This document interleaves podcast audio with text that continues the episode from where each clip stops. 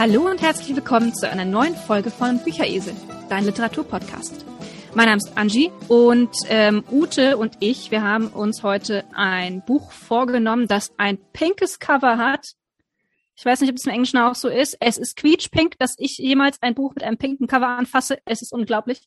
Aber tatsächlich habe ich es selber vorgeschlagen und ähm, es handelt sich um Queenie von Candice Carty Williams.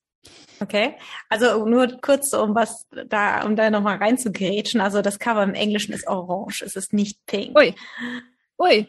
Es ist okay. aber definitiv sehr, sehr ähnlich, nur halt die andere Farbe. Und äh, also gelblich-orange ist es, glaube ich, ich habe es ja als E-Buch, aber es ist tatsächlich nicht pink.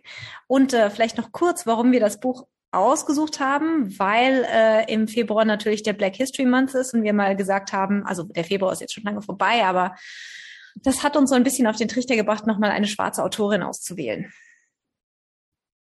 Genau. Und äh, auf Instagram gab es da etliche Vorschläge von den einschlägigen Bookstagrammern und äh, Queenie ist mir irgendwie ins Auge gestochen.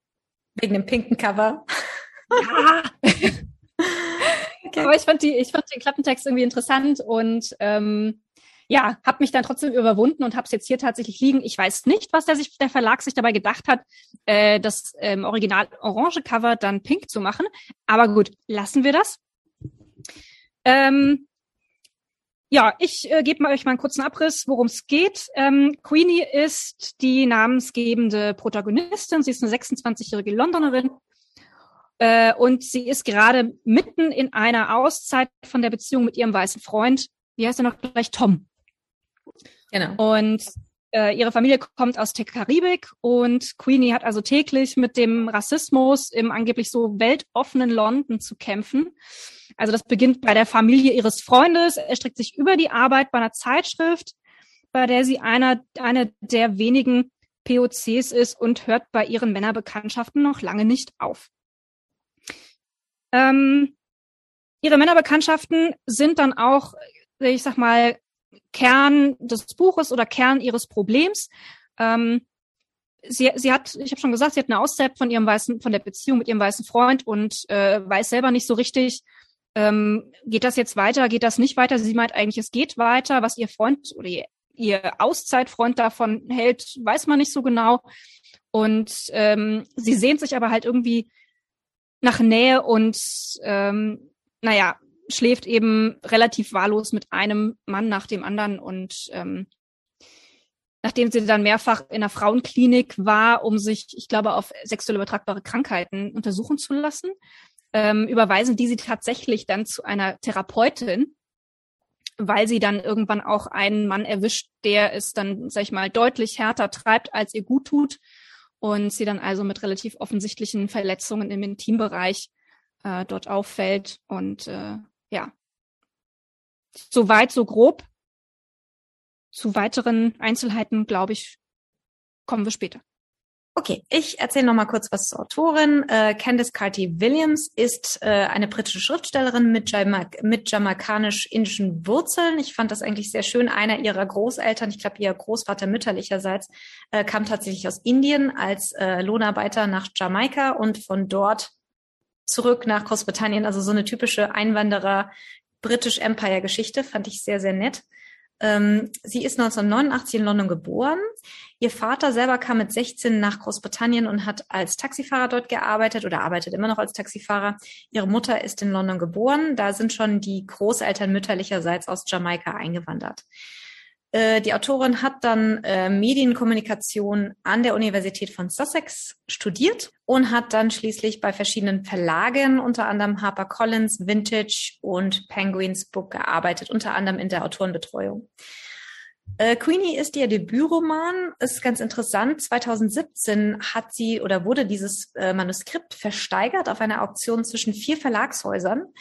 Und den Zuschlag bekam Orion, ist ein Verlag, der mir selber nicht bekannt war, für wohl eine sechsstellige Summe. Also die Summe selber wird nicht genannt, aber mhm. angeblich sechsstellig. Fand ich sehr interessant. Nicht für ein Debüt. Ja, für ein Debüt unglaublich. Äh, das wurde das Buch, also Queenie wurde dann 2019 auf Englisch veröffentlicht, äh, ich glaube auf Deutsch ein Jahr später oder so.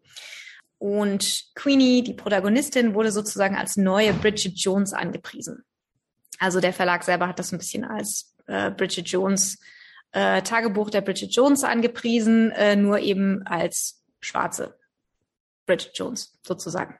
Die Autorin selber hat sich jedoch in einem Interview von dieser Aussage etwas distanziert und hat eben gesagt, dass Queenie ähm, sehr viel politischer ist als Bridget Jones und dass für sie selber dieser Vergleich extrem hinkt. Ähm, sie hat auch dabei nochmal gesagt, dass der Roman nicht autobiografisch ist, sich doch auf ihre, sich aber auf ihre persönlichen Erfahrungen und Erfahrungen von Freunden und Familie stützt. Also viele Dinge, die in diesem Buch, die sie in diesem Buch verarbeitet hat, hat sie auch selber erlebt. Das Buch selber wurde von den Kritikern sehr, sehr positiv aufgenommen. Äh, Candice Carty-Williams wurde für ihren Debütroman hochgelobt von sehr vielen verschiedenen Medien. Es ist unter anderem Sunday Times Bestseller geworden, wurde dann eben auch in verschiedene Sprachen übersetzt relativ schnell und hat einige Auszeichnungen gewonnen, unter anderem den Blackwells Debut Book of the Year 2019 Award und als wichtigste Auszeichnung äh, wurde Queenie bei den British Book Awards in der Kategorie Bestes Buch oder Buch, also Book of the Year Buch des Jahres äh, ausgezeichnet. Das war ganz interessant. 2019 war das, weil gleichzeitig wurde Bernadine Evaristo, über die wir auch schon hier im Podcast gesprochen haben mit ähm, Mädchenfrau etc., äh, hat die in der Kategorie beste Autorin gewonnen. Das heißt, das war eigentlich das erste Mal, dass bei den British Book Awards beide Top Awards an schwarze Autorinnen gingen. Also nicht nur schwarze Autoren, sondern sogar auch schwarze weibliche Autorinnen. Das ist soweit noch nicht vorgekommen. Es war gleichzeitig auf der Longlist des Women's Prize for Fiction 2020. Äh, wir haben ja die, die Shortlist besprochen. Äh, insofern nicht die Longlist, aber es war, es war tatsächlich auf der Longlist. 2021, also letztes Jahr, hat dann Channel 4 angekündigt, das Buch in einer acht Folgen TV-Serie verfilmen zu wollen. Und äh, als kleines Candy gibt's dann das Drehbuch direkt von der Autorin Candice Carty Williams selbst geschrieben. Also ja, das wird wahrscheinlich interessant werden, sagen wir es mal so. Ansonsten hat die Autorin selber bisher, glaube ich, nur Kurzgeschichten und Kommentare veröffentlicht. Das ist bisher das einzige Buch, ist ja auch noch nicht so lange her, es ist relativ äh, neu, 2019 erst veröffentlicht worden. Ähm, ich nehme an, irgendwann wird mal wieder ein anderes Buch von ihr erscheinen, weil sie ja selber mittlerweile, also sie ist ja selber im Verlagswesen immer noch tätig und äh, nach dem Debüt, denke ich, hat sie kein Problem, für ihr zweites Buch einen Verlag zu finden. Also insofern schauen wir mal, was noch von dieser Autorin, was wir noch lesen werden in Zukunft.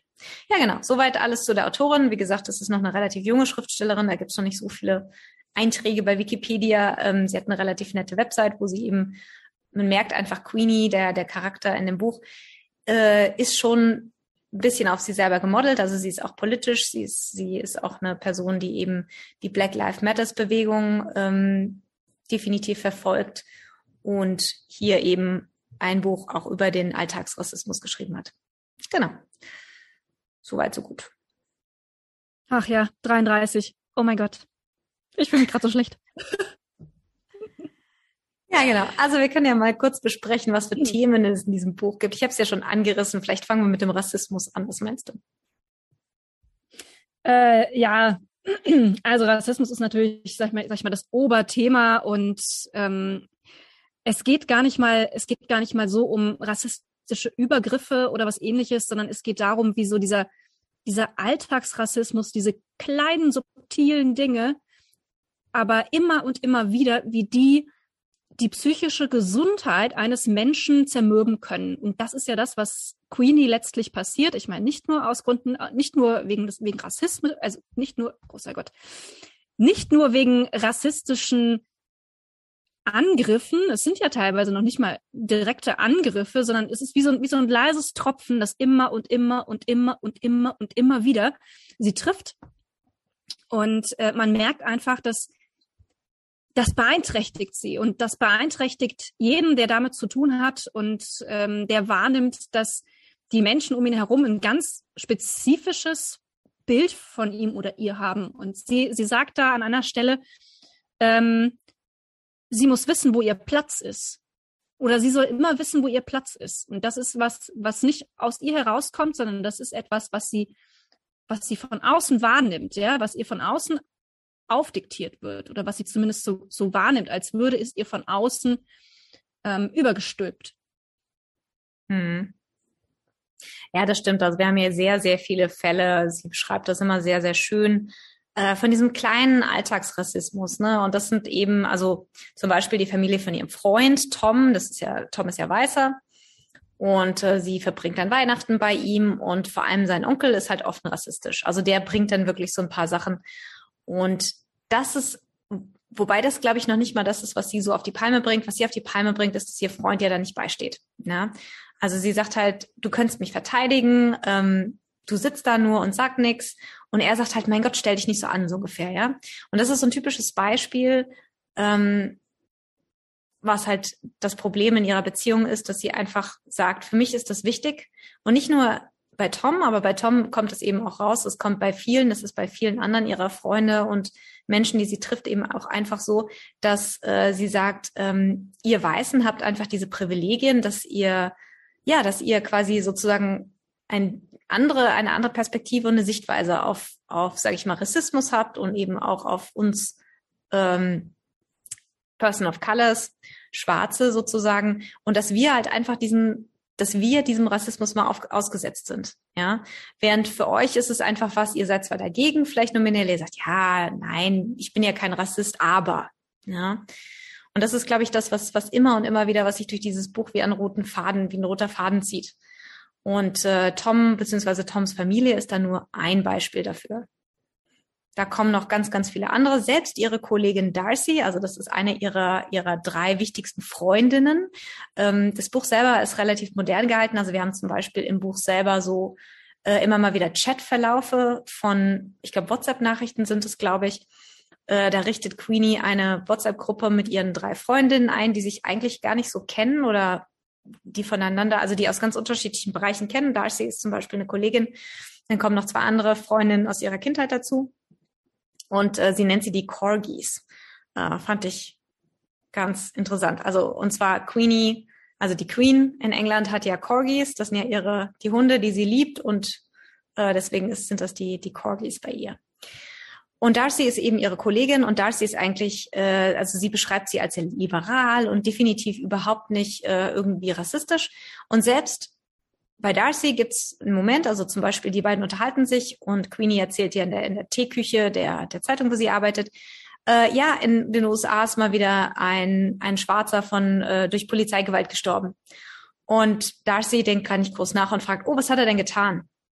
Und dann sagt Queenie so, hallo, was, was soll er getan haben, ja? Ähm, das sagst du doch nur, weil er schwarz ist. Und das sind halt so hm, diese, diese Frage. Genau, absolut falsche Frage. Also für Queenie geht da sofort äh, so ein rotes Licht an und die geht dann sofort natürlich auch auf Gegenangriff und sagt, das ist doch vollkommen egal, was er getan hat, ja. Also es kann doch nicht sein, dass, dass die Polizisten den einfach über den Haufen schießen, egal was er getan hat, ja. Wenn es ein Weißer gewesen wäre, wäre das nie passiert. Und das sind halt so diese, diese kleinen ähm, Alltags, also die, die, die, diese wirklich subtile Art von Rassismus, die in diesem Buch immer und immer wieder gut beschrieben wird. Und das ist halt, sage ich mal, das, was für mich auch, ähm, was mich eben auch viel zum Nachdenken gebracht hat irgendwo. Ja, also es ist ja nun so, dass wir zwei, wir sind beide blond, hellhäutig, also weißer kann man ja eigentlich kaum sein, ne?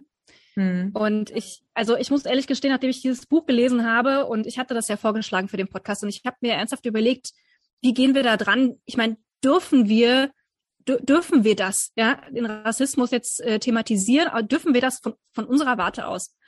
Und wie, wie, wie gehen wir das an? Und ich habe ich hab gedacht, mh, hm, wir, wir müssen, wir müssen reden, ja, weil es ist, glaube ich, ich glaube, was, was den Menschen wehtut, das ist das sind nicht die, die Gröler, ja, die, die laut sind, die ganz, ganz offensichtlich Rassisten sind, weil die wirst du niemals bekehren, ja. Mhm. Sondern das sind, das sind Menschen wie du und ich, die nicht, die einfach irgendwas sagen und gar nicht drüber nachdenken, wie das bei, bei, bei dem Gegenüber ankommt. Mhm. Ich glaube, das ist etwas, was wirklich wehtut, ja, weil das, weil das zeigt, dass, dass Rassismus nicht nur laut und, und grob ist, sondern dass er so tief drin sitzt, dass er kulturell so tief verankert ist, dass wir das gar nicht wahrnehmen. Ja, wenn wir jemandem damit, damit wehtun und damit schaden. Und ich glaube, deswegen ist es ein ganz, ganz wichtiges Buch, weil es zeigt, dass selbst, selbst in Queenies unmittelbarem, engsten Freundeskreis, das, selbst da kann das passieren, ja, und auch das, und gerade das tut weh.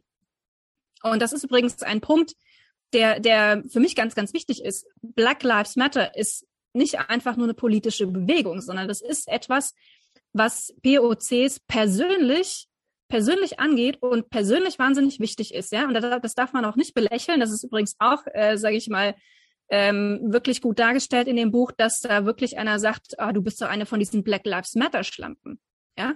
Okay, aber das Schlampen das, in Deutsch, oh je, okay. Ich weiß nicht genau, ich weiß nicht genau, oder Tussis, ist egal. Kommt, mhm. kommt nicht drauf an.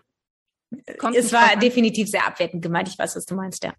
Ja, ja, ja. Also ähm, genau, der Tonfall kam kam auch so rüber und ähm, das das ist dann, also ich weiß nicht, es ist es ist so an so viel von so vielen Ecken und Enden falsch, ja. Also ich glaube, das ist wirklich eine ganz persönliche Sache. Für für POCs ist Black Lives Matter nicht einfach nur eine politische Bewegung. Genauso wie ich glaube, dass, äh, das ist jetzt ein, ein komisches Beispiel, aber genauso wie ich glaube, dass ähm, ich glaube auch, dass äh, Fridays for Future, dass diese Bewegung für die Menschen, die da demonstrieren, nicht einfach nur eine politische Bewegung ist, sondern dass es wirklich persönlich ist. Und genauso ist es mit Black Lives Matter auch. Und deswegen geht Queenie das so nah, wenn in Amerika ein Schwarzer von Polizisten einfach erschossen wird, weil der angeblich in einem Laden, keine Ahnung, Zigaretten geklaut hat, was überhaupt nicht erwiesen ist, ja? Mhm. Ja, ja, das stimmt schon. Also ich denke immer so, ich finde, ähm, ja, du hast natürlich recht. Es ist immer so die Frage, dürfen wir sozusagen darüber sprechen? Und ich muss ehrlich gesagt sagen, ich glaube, wir dürfen schon, ähm, wenn wir es auf eine respektvolle Art und Weise machen, weil wir ja, sage ich mal, das Problem sehen und das them thematisieren, auch wenn wir selber natürlich nicht betroffen sind, ganz klar. Ne? Und ähm, aber wie gesagt, das ist eben genau das, glaube ich, auch was das Buch letzten Endes erreichen wollte, was die Autorin letzten Endes erreichen wollte, eben zu sagen, ähm, es sind nicht die Leute, also es ist nicht die Sklaverei alleine, die äh, rassistisch war, ja. Das war so der äh, der Höhepunkt so ungefähr und das Schlimmste, was es gab, ja, die das absolute, ähm, also wirklich so die die Kulmination davon. Aber es gibt noch sehr, sehr, sehr viel mehr. Ja, also es ist äh, auch im heutigen nicht nur in den USA, sondern auch in Großbritannien. Es ist nicht nur so, dass das Schwarze wirklich von der Polizei sozusagen niedergeschossen werden, sondern es, es geht auch um, um Rassismus wirklich im Alltag und die Stereotypen, auf die Queenie immer und immer wieder trifft.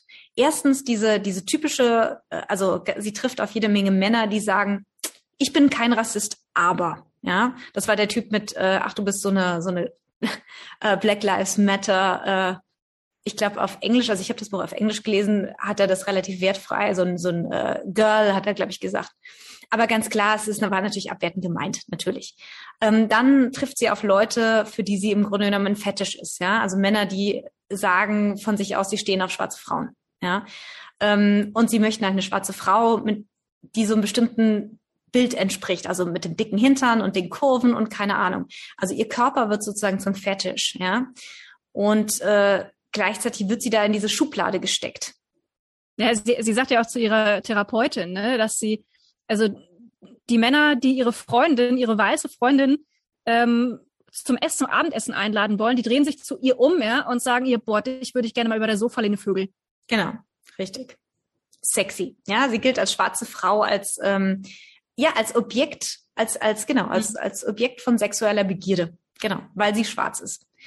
Und das ist halt was, was sie, was ihr öfter begegnet. Ich meine, jetzt lässt sie sich natürlich auch mit Männern ein, wo man ja halt einfach denken könnte, okay, das ist vielleicht war jetzt keine besonders gute äh, Entscheidung. Sie lädt sich da so eine so eine ähm, Partnerschaftssuch-App runter, äh, so ein bisschen wie Tinder, glaube ich, ist das, wo sie, wo, wo einfach, sag ich mal, man sich ein Profil anlegt, um, sag ich mal, Männer oder eben Frauen kennenzulernen.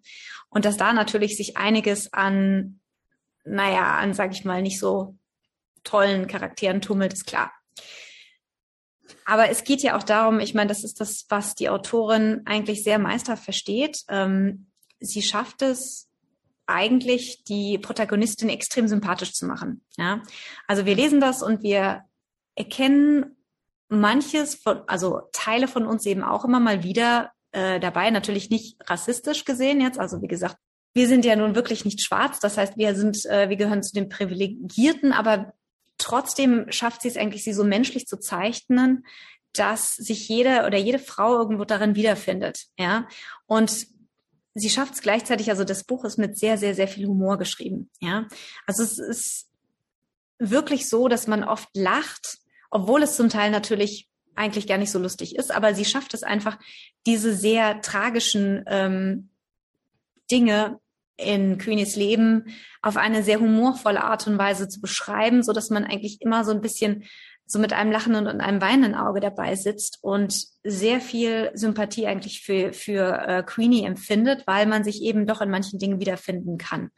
Irgendwo nicht, wie gesagt, nicht in allen, aber immer mal wieder sagt man, oh ja, das sind so Dinge, das hätte mir ja durchaus auch passieren können oder ich kann es total verstehen und ach, verdammt und zugenäht. Und manchmal hat sie auch wirklich nur Pech. Ja, also manche Dinge, ähm, da kann man wirklich sagen, Murphy's Law und die Ärmste und mein Gott, das, das kriegt sie jetzt da auch noch sozusagen um die Ohren gehauen. Also das, das ist was, was mir in dem Buch auch sehr, sehr gut gefallen hat, ist, dass er eben äh, sehr warmherzig über, also dass die, die, die, ähm, ja, die Charaktere auch sehr, sehr dicht am Leben gezeichnet sind. Ähm, ich habe mich zum Teil wirklich totgelacht.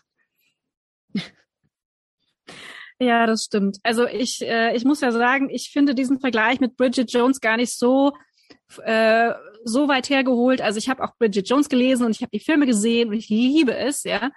Und ähm, Queenie ist ja dann auch eine, die, die sich dann so zum neuen Jahr so eine Liste schreibt mit guten Vorsätzen, ja. Und die ist mhm. auch abgedruckt. Und sich dann aber auch selbst so ein bisschen bescheißt, ja. Ja, genau. Ähm, und Genau, und ich, ich finde es so nett. Ich habe auch so eine Liste geschrieben, ja, und äh, oh, schrecklich. Ich ähm, ja, reden wir nicht über meine Liste. Und ähm, deswegen, also finde find ich schon, es, es hat durchaus was, äh, es hat durchaus Ähnlichkeiten mit Bridget Jones und Bridget Jones ist ja auch so eine Chaotin und Queenie ist ja auch für mich so ein bisschen eine Chaotin, ja. Mhm. Also die schlittert ja von einem von einem Chaos ins nächste und äh, macht es dann meistens auch noch irgendwie immer schlimmer, ja, weil ja. sie weil sie schon so ein bisschen manchmal so ein bisschen ein, ein schnelles Mundwerk hat, ja und ähm, sie sie, sie hadert damit mit, ihren, mit ihrem Schicksal, was die Männerbekanntschaften angeht und, und will eigentlich nur mit ihrem Tom wieder zusammenkommen und merkt eigentlich gar nicht, was das für ein Arsch ist. Ja, und man sitzt die ganze Zeit vor diesem Buch und denkt sich, oh, schieß das Arschloch ab, bitte, ja. Der ist nicht wert. Komm schon. Das, du musst das doch sehen, ja. Hm. Und was, was sie halt überhaupt nicht merkt, ist, dass sie da eine wahnsinnig fürsorgliche Familie hat, ja, die, die hinter ihr steht und ganz tolle Freundinnen hat, die, die hinter ihr stehen. Also ich meine, gut, wir wollen jetzt nicht verraten, warum es zwischendrin mit der einen knallt, aber ähm, sie hat, sie hat eigentlich, sie hat so viele Menschen um sich herum, die sie lieben. Und dabei ist sie ja eigentlich der Meinung, das jetzt sagt sie auch ihrer Thera Therapeutin, sie hat das Gefühl, sie, sie ist es nicht wert, geliebt zu werden. Ja, und dieses Gefühl, das kommt ja, das kommt ja von ganz tief drin und das hat was mit, mit einem Kindheitstrauma zu tun, was ihr wirklich in den Knochen sitzt und was auch wirklich verständlich ist. Aber im Grunde hat sie das Gefühl, sie ist es nicht wert, geliebt zu werden und deswegen ähm, tingelt sie da irgendwie von einem Sexabenteuer ins nächste, während sie verzweifelt darauf hofft, dass Tom sich bei ihr meldet, der sie natürlich eiskalt am langen Arm verhungern lässt. Ne? Hm. Und äh, ja, naja, übrigens, da ich schon bei Bridget Jones bin, ja, ich habe jetzt irgendwie, ich bin jetzt so ein bisschen abgeschweift. Naja, zurück zu Bridget Jones. Also, warum ich eine weitere Parallele sehe. Also, äh, in Bridget Jones ist ja der Mann, den Bridget unbedingt haben will, ist ja Mark Darcy. Und ähm, das ist so abgefahren, weil Bridget Jones absolut, absoluter Lieblingsfilm ist Stolz und Vorurteil. Hm.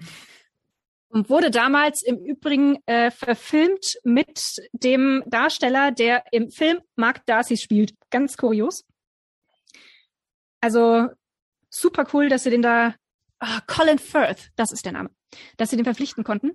Okay. Und äh, in Queenie heißt ja ihre beste Freundin Darcy. Hm. Also das kann kein Zufall sein.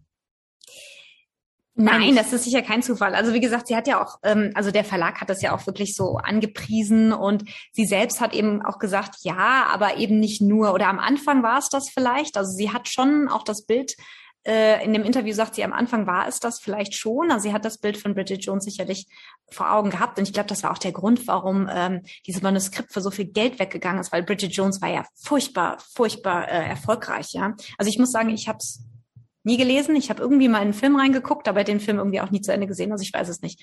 Ich habe ein Bild vor Augen, aber irgendwie keine Details. Oder es ist zu lang her, dass ich mich dran erinnern könnte. Egal. Ähm, also insofern ganz sicher, wir haben da sicherlich Parallelen, ja. Und du hast natürlich recht, ne? Sie ist diese typische Chaotin, liebenswerte Chaotin, wie Bridget Jones ja irgendwo auch ist, ne? Also so eine, so eine Person, wo man immer sagt, mein Gott, ähm, die, die ist so nett und sie ist so lieb und wo man immer denkt, mein Gott, Mädel, ne? schieß den Kerl ab und äh, warum machst du dich unglücklich? Aber um nochmal, ähm, du hast es schon ein bisschen angesprochen, sie wechselt eigentlich immer hin und her zwischen Selbsthass und den Hass irgendwo auch so ein bisschen auf die Welt. Wobei diese, diese Hassperioden nicht das ganze Buch bestimmen. Sie kommen immer mal wieder raus, ja. Also sie, sie, am Ende des Tages ist sie ja depressiv. Ja, also diese, die Trennungsgeschichte von ihrem Freund setzt ihr psychisch unglaublich zu, denn ist dieses, dieses Paket, was sie aus ihrer Kindheit mit rumschleppt und wo sie sich auch nicht helfen lassen will. Das liegt natürlich ein bisschen vielleicht auch in ihrer Familiengeschichte. Also ihre, sie zieht dann irgendwann wieder zu ihren Großeltern und die sagen, und ihre Großmutter sagt, wie kannst du, wie kannst du dir professionell Hilfe suchen? Das geht nicht. Wir, wir jamaikanischen Frauen, wir sind stark und wir haben alle unser Paket zu schleppen und jeder von uns kann das und du kannst das auch. Und ähm, das ist so ein bisschen was, damit sie, sie wächst damit ja auf. Und sie ist ja selber eine sehr, sehr taffe Frau eigentlich. Also sie ist mutig, sie ist stark. Aber im Grunde genommen hilft ihr das eigentlich nicht. Ja, im Gegenteil. Das sind so Charaktereigenschaften, ähm, die ihr, sie steht sich da so ein bisschen selber im Weg. Also ähm, sie hat zum Beispiel, also durch dieses Kindheitstrauma immer wieder, wieder schlechte Träume und ähm, ja, und Albträume und ihr Freund will halt immer wissen und will ihr irgendwie da auch, also Tom will ihr da irgendwie auch raushelfen. Und äh, sie lässt ihn, sie lässt ihn aber nicht an sich ran, ja. Und sie sagt halt, it's my stuff auf Englisch. Also es ist mein, es ist mein Problem, ja. Es geht dich im Grunde genommen nichts an. Und er sagt dann halt zurück, we all have stuff, Queenie. Ja, wir haben alle irgendwo unser Päckchen zu tragen, ne? Und man, also er ist halt so dieser typische Mensch, er möchte, er lässt sich auch helfen. Also er hat einfach diese Familie und auch dieses familiäre Umfeld vielleicht, was sie aber nicht hat.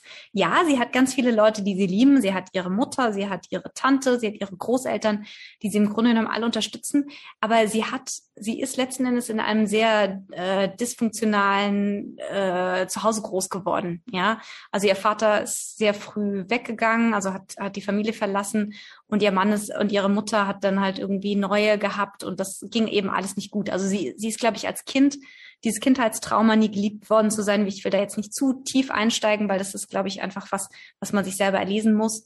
Ähm, das prägt sie und das hat sie eigentlich zu dem Menschen gemacht, der sie ist, dass sie einfach der Meinung ist, dass sie sich nicht helfen lassen möchte, dass sie selber ihr Päckchen trägt und es kann und auch stark genug ist und dann allerdings wirklich so an ihre Grenzen stößt.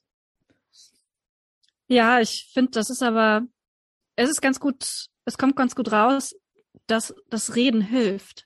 Mhm. Also ich glaube, dass viele Menschen, die, die ähnliche Probleme haben, ähm, nicht, sich keine Hilfe suchen wollen. Ja. Weil, weil, sie, weil ihnen das peinlich ist, weil, weil man eben nicht zum Psycho, zum Psychiater geht, zum Psychodoc, ja. Also ich glaube, wenn ich jetzt zum Beispiel meinen Großeltern gesagt hätte, ich gehe zur Therapie, die hätten genauso reagiert wie, wie Queenies Großeltern das ist, das ist auch ein bisschen eine Generationsfrage, ja. Ja, also und, meine Großeltern hätten das nicht gemacht. Aber gut, es ist sicherlich Generation und sicherlich auch so ein bisschen Persönlichkeit, ne? Also ich glaube, das ist, das ist heute, ich meine, in, in Amerika ist es eine völlig andere Geschichte, ja. In Amerika hat jeder einen Therapeuten. Mhm. Aber das ist hier in Deutschland noch nicht so angekommen, glaube ich. Ich meine, es wird, langsam wird es so ein bisschen offener, aber es ist immer noch so ein bisschen eine Sache, die man, die man nicht erzählt, ja, die man nicht gerne erzählt, wenn man, wenn man in Therapie geht oder in Therapie war und die so ein klein bisschen noch ein Stigma hat, glaube ich. Also zumindest in meiner Wahrnehmung. Und ähm, das, mhm. das kommt für mich eigentlich ganz schön raus, dass es wirklich hilft. Ja, also sie baut ja da wirklich eine ganz ähm, eine, eine, eine gute Beziehung zu Janet auf. Janet ist ihre Therapeutin und äh, die macht das ja auch ganz großartig, muss man ja auch sagen. Ne? Also Janet mhm. macht das wirklich super gut und ähm, bringt Queenie also dann auch dazu, über, über ihre Kindheit zu sprechen und was da passiert ist. Und das ist ja auch wirklich ein Hammer, ja. Und ähm, bringt Queenie eigentlich dazu, selbst herauszufinden, warum sie, warum sie das alles tut, ja, warum sie sich da so selbst so schadet.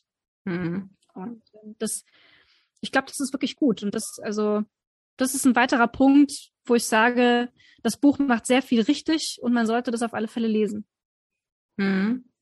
Ja, das stimmt, das, das stimmt schon. Also in, in jedem Fall ähm, hilft dir das.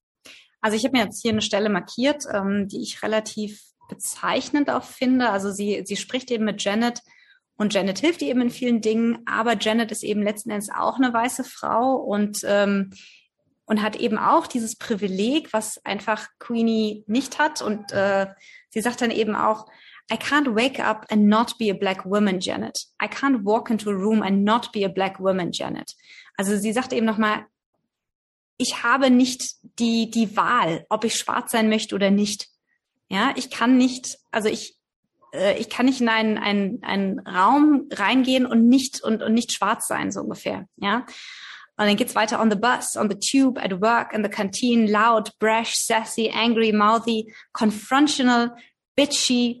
Uh, they are one pe- are ones people think are nice though, well spoken, surprisingly intelligent, exotic. My favorite is sexy, I think. I guess I should be grateful for any attention at all. Also sie geht halt weiter und sagt, egal wo ich hingehe, ich bin immer irgendwo die, diese, ich werde immer diese, in diese, in diese Schublade gesteckt. Es ist immer dieser Stereotyp, ne? Laut, äh, mouthy, bitchy, sassy. Also im Grunde genommen spielt sie auf diese, diese Stereotype an, dass, dass äh, schwarze Frauen eben, ja, wie, wie kann man das sagen, also laut einfach sind und eben auch so, ja, bitchy, sassy, angry, mouthy, confrontational, also wirklich so diejenigen sind, die einfach mehr rangehen, als die einfach anders sind irgendwo, ja. Und dann aber eben auch auf der anderen Seite zum Beispiel exotisch, intelligent, sexy. Und dann sagt sie halt irgendwo auch, ähm, I guess I should be grateful for any attention at all. Also da kommt das auch wieder so ihrer Selbstzweifel raus. Äh, ich, ich sollte vermutlich froh sein, dass ich überhaupt Aufmerksamkeit kriege. Ja? Also da, da, das, das zeigt so diese, diese zwei, auf der einen Seite ihr persönliches Trauma, was sie eben mit Hilfe dieser Therapie sehr gut äh, in den Griff kriegt, aber eben auch so dieses, dieser Alltagsrassismus und dieses Gefühl, was sie hat, dass sie eben immer irgendwo als schwarze Frau gesehen wird und dadurch gleich stereotypisiert wird und in eine Schublade gesteckt wird. Also dieser wirklich dieser Alltagsrassismus, der immer und überall einfach entgegenkommt, ob sie jetzt im, auf dem Weg zur Arbeit ist, ob sie, ich glaube, sie hat da ähm, Sie erzählt dann zum Beispiel, als sie ins Schwimmbad geht, äh, wo einfach hauptsächlich weiße Menschen sind und da fühlt sie sich total fehl am Platze und äh, und letzten Endes läuft sie dann auch vor dieser Situation weg, weil die Situation zu viel für sie wird. Ähm, die macht ihr dann plötzlich Angst. Sie fühlt sich einfach oft nicht wohl in ihrer Haut. Und das ist eben auch so eins ihrer, ihrer Probleme, dass sie immer sich irgendwo fremd fühlt als Person of Color irgendwo als nicht dort reingehören und selbst in ihrem in ihrem Heimat, also in ihrem Viertel in London, wo eben sehr viele äh, Brixton ist das, glaube ich, sehr viele ähm, Person of Colors leben, sehr viele Menschen mit diesem jamaikanischen Hintergrund. Ähm, selbst da sagt sie zum Beispiel, ihr Liebl ihre Lieblingsbäckerei war plötzlich auf, von einem Tag auf den nächsten weg.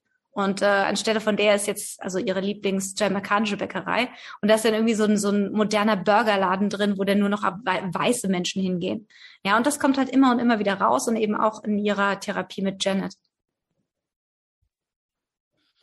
Ja, also es ist ja so, dass, dass Queenie letztlich die, die Fremdwahrnehmung zu ihrer Eigenwahrnehmung macht. Ne? Also sie, sie, sie, sie spürt ziemlich deutlich, wie sie, wie sie von anderen, also von Weißen wahrgenommen wird. Mhm und ähm, und macht das dann irgendwie zu ihrer Eigenwahrnehmung. Also es ist ganz ganz eigenartig, wie das wie das dann so so so, so in sie reinkriecht. Und ähm, ja, es ist es ist ein ähm, an vielen Stellen bedrückendes Buch, wo man dann schon so ein bisschen fassungslos da steht und sich denkt, ja, fuck, das gibt es doch jetzt nicht. Also den den Onkel, den Onkel von ihrem Freund, den fand ich ja, der war unmöglich. Eindrucksvoll. Und den, die, seine Reaktion fand ich und überhaupt die ganze Familie, muss ich schon sagen, okay. Das, äh, naja. Ja, und dann immer so, dass er hat's doch nicht so böse gemeint oder er hat's ja nicht so gemeint, ja. Das ist ja immer diese Relativierung, ja. Ja, komm, der ist halt aus dieser Generation, der meint's doch nicht so, der, der tut doch nix, ja. Das ist so dieses, äh, was da eben bei in Toms Familie immer vorkommt. Und sie fühlt sich halt von Tom verständlicherweise absolut im Stich gelassen. Also das ging wirklich gar nicht. Ich weiß gar nicht, hast du die Stelle gerade ähm, bei dir oder nee. noch rausgeschrieben? Nee, leider nicht. Hm, also ich weiß nur, das ging irgendwann mal um Teams und da hieß es, naja, also ne, Team schwarzes Shirt und Team weißes Shirt. Und sie hatte halt ein weißes T-Shirt an und dann sagt sie, ja, ich bin ja im Team weißem T-Shirt, also wie weißes Shirt. Und da sagte dann, glaube ich, der Onkel, nee, du bist doch sowieso so schwarz, also du musst aufs Team schwarz, na egal, ob, was du anhast, ne? Ja, du bist mehrheitlich schwarz oder so, irgendwie sowas. Ja, irgendwie sowas. Also es war, es war richtig, also so ein paar Dinge, wo du dir echt gedacht hast, das gibt's ja wohl gar nicht. Ja, also das, das war schon krass. Ja. Ja, ja äh, nicht schön. Wirklich nee. nicht schön. Und muss man sagen. Vielleicht eine Sache, auf die ich hier noch eingehen möchte, ähm, ist in jedem Fall, was noch interessant ist, der Rassismus äh, von Schwarzen auch, dass sie eben als im Kindergarten oder in der Schule öfter als Bounty bezeichnet wird, äh, außen schwarz, innen weiß. Und dass sie selber auch zum Beispiel sagt, dass sie nie mit einem schwarzen Mann zusammen sein kann, äh, was natürlich auf ihr Kindheitstrauma zurückzuführen ist. Aber insofern, das sagt sie eben auch, also sie, sie kann im Grunde genommen auch nicht mit schwarzen Männern, sie hat Angst vor schwarzen Männern, sagt sie selber. Ja, wobei das ja jetzt nichts mit Rassismus zu tun hat, ne, sondern damit, dass der furchtbare Freund von ihrer Mutter damals wirklich unsäglich sich verhalten hat. Ja, ja, gut, das, das ist klar, das hat nichts mit Rassismus zu tun. Aber wie gesagt, diese Bounty-Geschichte, wo sie eben auch von anderen schwarzen Frauen so ein bisschen ähm, dafür sozusagen äh, gedisst wurde, dass sie eben, sage ich mal, gewisse Dinge, gewisse Charaktereigenschaften von einer weißen Person angenommen hat. Ja, fand ich auch interessant. Das kommt ja mindestens zwei oder dreimal spricht sie das an im Buch. Ja, vielleicht sollten wir noch kurz was über die Corgis sagen, ihre drei Freundinnen, ähm, die ihr letzten Endes ja immer den Halt geben, mehr oder minder ähm, in den gewissen Chats und die zwar nicht immer für sie da sind, aber immer mal, also eigentlich doch relativ ihr, ihr so ein bisschen den Trost spenden und äh, sie zum Teil auch finanziell unterstützen. Cassandra, ähm, Chesky und Darcy, die ja alle total unterschiedlich sind. Also Darcy ist ja ihre weiße Kollegin, Chesky ist eine schwarze Schulfreundin, die sie, glaube ich, aus der Grundschule kennt noch äh, und die da so, so eine knallhart für die Rechte von schwarzen Frauen eintritt und da auch so eine, ja, so ein bisschen, sie ist ja so eine, so eine knallhart, also sie ist dann auch diejenige, die sie mit der Handtasche verteidigt oder mit einem Schlag gegen irgendeinen anderen Kerl. Handtasche war es, oder? Sie hat ihm die Handtasche um die Ohren gehauen. Ja, ja, genau. Chesky ist cool. Chesky. Ja, ja, die ist, die ist heiß, die Frau. Mit der wollte ich mich nicht anlegen, ja. Und dann natürlich Cassandra. Cassandra ist äh, eine Jüdin und die beiden, hast du mir jetzt gerade nochmal gesagt, ich habe es echt vergessen gehabt, äh, die haben sich in einem Seminar kennengelernt und sich sozusagen vereinigt als die zwei äh, Mitglieder der Minderheiten. Ja, genau. Ja, es ist, äh, es ist eine ganz, ganz äh, kuriose Zusammenstellung und Queenie möchte natürlich auch, dass die sich, dass die sich mögen, die drei, ne, und äh, organisiert dann, glaube ich, auch irgendwie so ein gemeinsames Treffen, damit die sich endlich mal kennenlernen und mhm. ähm, ja, das ist, läuft jetzt nicht so wahnsinnig rund, aber ich glaube, danach äh, organisiert, danach ähm, eröffnet sie dann diesen Gruppenchat, mhm. der eigentlich hauptsächlich dazu da ist, äh, um ihre Probleme zu diskutieren. Ja, Genau, ja gut, äh, das sind ihre ihre Unterstützerinnen sozusagen. Ja, ich finde das, ich fand es auch so lustig. Äh, Chesky, die dann halt immer so ihren Urban Slang hat und Darcy, die Brave, die dann immer nachfragt, äh, was meintest du jetzt damit? Ähm, und dann Chesky so, guck im Urban Dictionary nach, ja. Also es ist es ist wirklich sehr sehr lustig. Ähm, das ist so dieser Humor, den die Autorin halt immer wieder einwebt irgendwo in ihre Geschichte, wahrscheinlich oder einfach natürlich auch um das Buch A etwas lesbarer zu machen und B natürlich um so diese ja, diese Spitzen, die sie auch immer wieder drin einfach bringt, so ein bisschen auch abzumildern. Ne? Also um, um einfach so ein bisschen, ähm, ja, das Ganze einfach nicht ganz so krass rüberzubringen. Ja, es, es macht die Lektüre ein bisschen besser verdaulich, das stimmt schon. Also es liest sich mhm. sehr schön flüssig und ähm, ja, es, es, es mildert die Schärfe so ein bisschen, das stimmt schon. Es gibt eine Stelle im Zusammenhang mit ihren Freundinnen, die, äh, die habe ich mir nämlich markiert und die fand ich total schön. Die hat mir am besten gefallen im ganzen Buch. Und zwar ist es da, ähm, ich sah meine drei Freundinnen an. Sie repräsentierten jeweils eine unterschiedliche Phase meines Lebens und waren mir zu verschiedenen Zeitpunkten erstmals begegnet. Warum sie es noch immer mit mir aushielten, würde ich vielleicht nie begreifen. Das fand ich wunderschön, mhm. hat mir super gut gefallen. Und ich glaube, das, das wissen viele Menschen einfach gar nicht zu schätzen, ja, wenn sie echte Freundschaften im Leben haben, und ich frage mich manchmal auch, die Leute um mich herum, die mir am nächsten sind, warum halten die es eigentlich immer noch mit mir aus? Frage ich mich häufig. Okay. ja, ja, nee, also es ist definitiv so ein bisschen ein, äh, ein Lobgesang auf die Freundin, ähm, die einem in, ja, im Grunde genommen in den schlimmsten Zeiten, weil im Grunde genommen ist das, was Queenie äh, in dem Buch durchmacht, ist so ihr der absolute Tiefpunkt in ihrem Leben, obwohl sie erst, ich glaube, sie ist 26 äh, mhm. zum Zeitpunkt der Geschichte. Also sie ist wirklich noch sehr jung, aber das ist so der absolute Tiefpunkt und der absolute Tiefschlag in ihrem Leben und ihre Freundinnen sind eben bei ihr an der Seite und ja, und durch die Corgis eben auch sehr präsent und da ist sie eben, den öffnet sie sich mehr als jetzt ihrer Familie zum Beispiel. Hm. Ja, das stimmt. Genau. Ja, ja ansonsten, ich, ich hatte noch irgendwas, das habe ich jetzt gerade vergessen. Genau, obwohl, was vielleicht, was ich äh, kurz noch anfügen will, und ihre Freundinnen haben ja auch alle so ihre eigenen Probleme so ein bisschen. Also es kommt ja immer mal wieder aus. Ich glaube, Darcy ist auch nicht so eine ganz happy Beziehung und äh, Chesky hat auch so ihr Päckchen zu tragen und Cassandra ist, naja, Cassandra ist Cassandra. Also ähm, das kommt ja auch so ein bisschen raus, dass letzten Endes das Buch eben auch zeigt, jeder hat so seine Probleme, aber wenn man eben, also ja, letzten Endes, ähm, es gibt einfach den, den Moment, wo man nicht mehr alleine mit seinem Problem umgehen kann, wo man sich Hilfe suchen muss und äh, dann sollte man sie sich vielleicht auch suchen. Ja, und ein Hoch auf die Freundschaft. Genau. Richtig. Und es gibt ein Happy End, mehr oder minder. Das stimmt, mehr oder minder. Wir können zumindest so viel verraten. Tom ist es nicht. Der Sack. Ja, Gott sei Dank, den schießt sie ab. Beziehungsweise ähm, umgedreht, aber genau. Der, Darauf kommt es nicht an. Richtig. Hm, ja. Ja, damit äh, sind wir am Ende für heute, würde ich sagen. Mhm. Ne? Ja, ich denke, wir haben es sehr ausführlich besprochen hier. Ich hoffe, ihr, ich hoffe, ihr lest es trotzdem. Es ist wirklich ein tolles Buch. Ich kann es nur empfehlen. Ich habe es sehr genossen. Und äh, ja, dann. Mhm. Ja, also ich kann auch eine gute Leseempfehlung.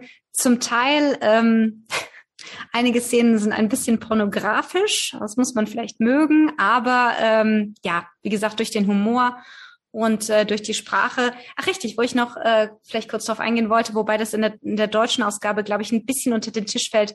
Großartig das jamaikanische Englisch äh, der Großeltern und äh, dieser jamaikanische Akzent, der immer mal wieder durchkommt, vor allem wenn es emotional wird. Ich habe mich wirklich schippelig gelacht. Es ist wunderbar, wie die Autorin das beschreibt und diese Szenen beschreibt. Großartig. Ja, kommt in der deutschen Übersetzung jetzt nicht so, so in dem Ausmaß zum Tragen.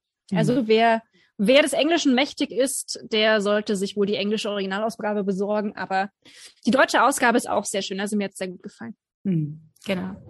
Ja, absolute Leseempfehlung von uns beiden. Wir sind uns mal wieder einig. Das kommt ja auch nicht so häufig vor. das stimmt, das stimmt. ja, so, jetzt aber wirklich. Wir kommen zum Ende. Ähm, schön, dass ihr bei uns wart. Wir wünschen euch einen schönen Tag, einen schönen Morgen, einen schönen Abend, wann auch immer ihr uns hört. Liebe Grüße aus Bayern. Und liebe Grüße von mir aus Indien und bis zum nächsten Mal. Ciao. Ciao.